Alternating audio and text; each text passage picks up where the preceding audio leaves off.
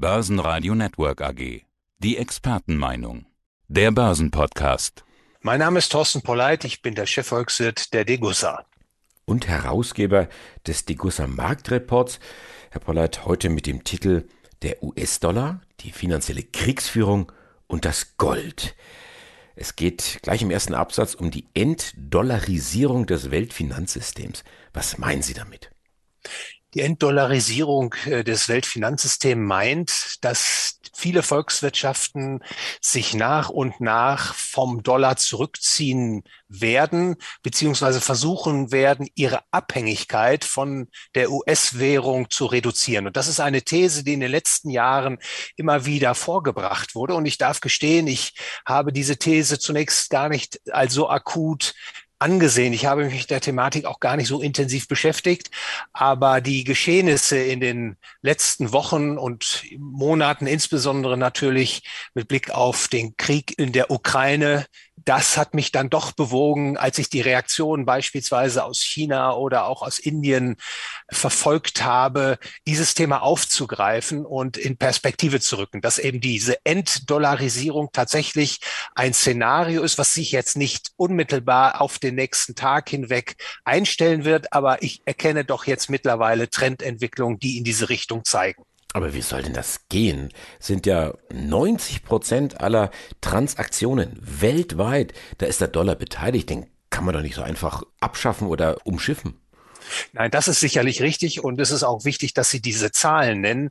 Es ist in der Tat so, äh, man muss von einer Dollardominanz sprechen. Der Dollar ist weltweit nach wie vor Stand heute die bedeutendste Währung. Also mal eine Zahl an dieser Stelle. Die offiziellen Währungsreserven aller Zentralbanken in US-Dollar gerechnet betragen etwa 12.000 Milliarden Dollar. Das war das dritte Quartal 2021, auf das ich mich hier beziehe. Und davon waren allein mehr als sieben Billionen Dollar tatsächlich in der amerikanischen Währung investiert. Also das zeigt natürlich, wie stark der US-Dollar verbreitet ist als Reservewährung heute. Und richtigerweise sagen Sie auch mit Ihrem Hinweis, dass der Dollar nach wie vor auch im Devisenmarkt die dominierende Währung ist. Also alle, nahezu alle Transaktionen sind in der einen oder anderen Weise an den Dollar angebunden. Und dieser Wechsel, der geht natürlich, den wir angesprochen haben, nicht über Nacht. Aber man sieht jetzt schon seit etwa 2013, seit 2015, dass doch auch die kleineren Währungen, also wie zum Beispiel der japanische Yen, das britische Pfund, äh, der Kann-Dollar, auch das Schweizer Franken in den Währungsreserven der Zentralbanken an Bedeutung gewonnen haben und auch in der Tendenz äh, eine höhere Rolle spielen in den Devisenmarkttransaktionen. Aber nochmal, nach wie vor ist der Dollar unangefochten. Aber was ich anspreche, ist eben die Perspektive. Und da denke ich, kann man schon sehen, dass es jetzt auch einige politische Bestrebungen gibt, die Dollardominanz äh, zu reduzieren beziehungsweise von ihr loszukommen. Was würde das dann letztendlich in der Konsequenz bedeuten? Also zunächst mal ist es eine hervorragende Errungenschaft, wenn man ein einheitliches Weltgeld hätte. Denn wenn alle Menschen auf diesem Planeten mit dem gleichen Geld ihre Wirtschaftsrechnung betreiben würden, dann würde die produktive Kraft des Geldes sozusagen bestmöglich ausgeschöpft. Tendenziell übernimmt diese Rolle ja derzeit und diese Funktion derzeit der US-Dollar. Kehrt man sich also ab von einer einheitlichen Bezugsgröße im Weltfinanzsystem, dann äh, steigen die Ineffizienzen in den Transaktionen, dann wird es auch teurer und das kann bis zuletzt auch die Arbeitsteilung, die internationale Arbeitsteilung negativ betreffen, denn man braucht gutes einheitliches Geld, um auch hier die produktiven Kräfte der internationalen Arbeitsteilung, die ja Grundlage für unseren Wohlstand ist, auszuschöpfen. Im Extremfall kann es dann zu einer, ich nenne das Balkanisierung des Finanzsystems kommen, also einer Disintegration, dass sich einzelne Blöcke, Währungsblöcke herausbilden. Und auch das, ich sagte es bereits, würde die produktiven Wirkungen des Geldes äh, herabsetzen. Und das hätte in letzter Konsequenz natürlich Wachstums- und Beschäftigungseinbußen für viele Nationen auf dieser Welt. Ich gehe mal davon aus, der Grund, warum wir jetzt darüber sprechen, sind die Sanktionen, die die Welt Russland auferlegt hat. Dass vielleicht die anderen Länder sich jetzt Gedanken machen, oh, äh, wir haben jetzt eine Währung und jetzt kommt der böse Amerikaner und dreht uns, Indien, Japan oder wie auch immer, möglicherweise auch irgendwo den Saft ab, dann haben wir da ein, ein Riesenproblem.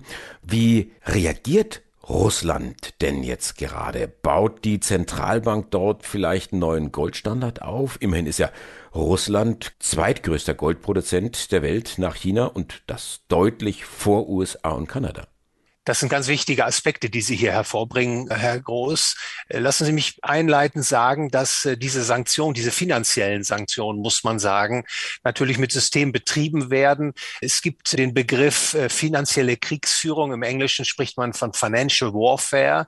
Das ist eine Strategie des US-Schatzamtes, das insbesondere unter der Präsidentschaft von George W. Bush und auch unter Präsident Barack Obama verstärkt zum Einsatz gekommen ist. Also mit finanziellen finanziellen Sanktionen versuchen, Konflikte zu lösen oder Interessen der Amerikaner weltweit durchzusetzen. Und das kann man natürlich, weil Dollardominanz vorherrscht. Jeder muss gewissermaßen Dollar haben, der im internationalen Handelsverkehr derzeit tätig ist. Und die Amerikaner können eben bestimmen, wer unter welchen Konditionen Zugang zum Dollarsystem hat, zum US-Banksystem hat, zu den US-Börsen hat und die Politik, die geopolitische Strategie, die man äh, über diese Financial Warfare Instrumente fährt, die hat man jetzt natürlich auch auf Russland angewandt.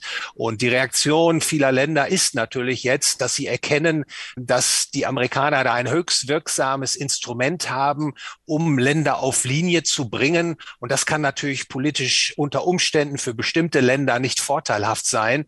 Und ich vermute, dass einige Länder dazu zähle ich China an der Stelle, dazu zähle ich auch äh, Indien und auch Russland in der Zukunft äh, versuchen werden, verstärkt versuchen werden, vom Dollar abzukommen. Sie sprachen jetzt an, werden die Russen einen Goldstandard errichten? Das ist in der Tat in den letzten Tagen diskutiert worden aufgrund von Nachrichten, dass die russische Zentralbank jetzt wieder Gold aufkaufen würde. Das hatte sie zunächst ausgesetzt, diese Goldaufkäufe. Aber das ist kein Goldstandard meiner Meinung nach, den man da errichten will, sondern die Russen werden weiter versuchen, ihre Goldreserven in der Bilanz der Zentralbank aufzubauen. Aber es ist nicht vorgesehen, dass man den Rubel konvertierbar macht in physisches Gold, denn das würde ein Goldstandard letztlich implizieren.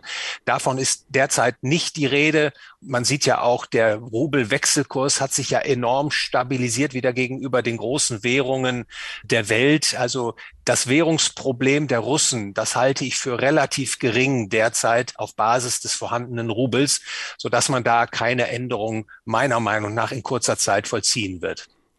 Unser heutiges Thema mit einer möglichen Weltwährung führt dann eigentlich im Prinzip sofort auch zum Bitcoin. Wäre das eine Alternative? Wird das irgendwo schon eingepreist? Ja, wenn Sie verfolgt haben in den letzten Jahren, ich habe ja immer in meinen Publikationen auch äh, eine Preisentwicklung grafisch des Bitcoins gezeigt. Das äh, verfolge ich schon seit langem. Meine Leserinnen und Leser kennen das auch. Natürlich ist die Frage, wenn man sie stellt nach einer möglichen alternativen Weltwährung, eine Fragestellung, die auch die Entwicklungen der Kryptoeinheiten äh, berücksichtigen muss. Da ist ja viel geschehen und diese Angebote, die dort hervorgebracht wurden, sind, zielen ja darauf ab, eine Alternative zum ungedeckten Geld, also nicht nur gegenüber dem US-Dollar, sondern auch dem Euro, dem britischen Pfund, dem japanischen Yen, dem chinesischen Renminbi bereitzustellen. Aber ich bin da sehr ergebnisoffen, Herr Groß. Das ist auch ein weites Feld. Ich halte diese Entwicklung grundsätzlich für sehr positiv. Es ist ein Währungswettbewerb in der letzten Konsequenz. Die Wahlmöglichkeiten der Menschen in Bezug auf das Geld vergrößern sich und ich hoffe, dass diese Entwicklung sich fortsetzt und dass das letztlich tatsächlich zu einem besseren Geld führt, als was wir heute üblicherweise verwenden. Der US-Dollar, die finanzielle Kriegsführung und das Gold. Das ist ja die Überschrift über diesem Interview und über Ihrem Marktreport. Was bedeutet das jetzt letztendlich für den Goldpreis? Die 2000 Dollar für die Feinunze sind offensichtlich dann doch eine sehr schwer zu knackende Hürde. Also ich glaube, vor dem Hintergrund der Aspekte, die wir jetzt im Gespräch kurz äh, angerissen haben, ist schon festzustellen, dass das bestehende ungedeckte Geldsystem mit der Dollardominanz in immer schwierigeres Fahrwasser gerät. Die Währungsgeschichte zeigt eben auch ganz eindeutig, dass ungedecktes Geld früher oder später Probleme schafft. Und ich glaube, wer Augen hat zu sehen, der kann auch erkennen, die Verschuldung steigt immer weiter an. Mittlerweile sind die Zinsen nach Abzug der Inflation im negativen Territorium.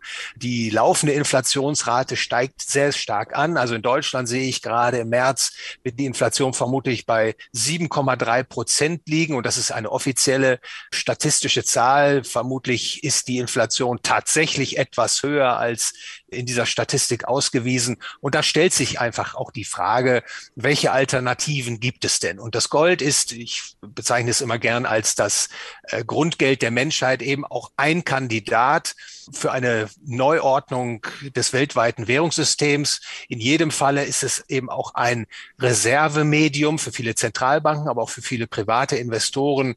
Und in die Zukunft geblickt auf die nächsten Jahre denke ich schon, dass der Goldpreis sich weiter in die Höhe entwickeln wird, nicht nur in US-Dollar, sondern auch in allen anderen ungedeckten Währungen.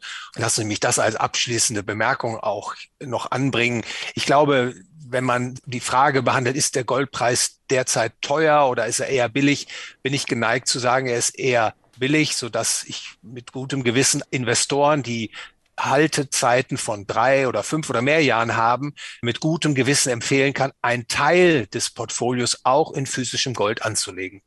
Dr. Thorsten Pollert, der Chefvolkswirt der Degussa. Dankeschön für dieses Interview. Ich bedanke mich für das Gespräch, Herr Groß. Börsenradio Network AG. Die Expertenmeinung. Der Börsenpodcast.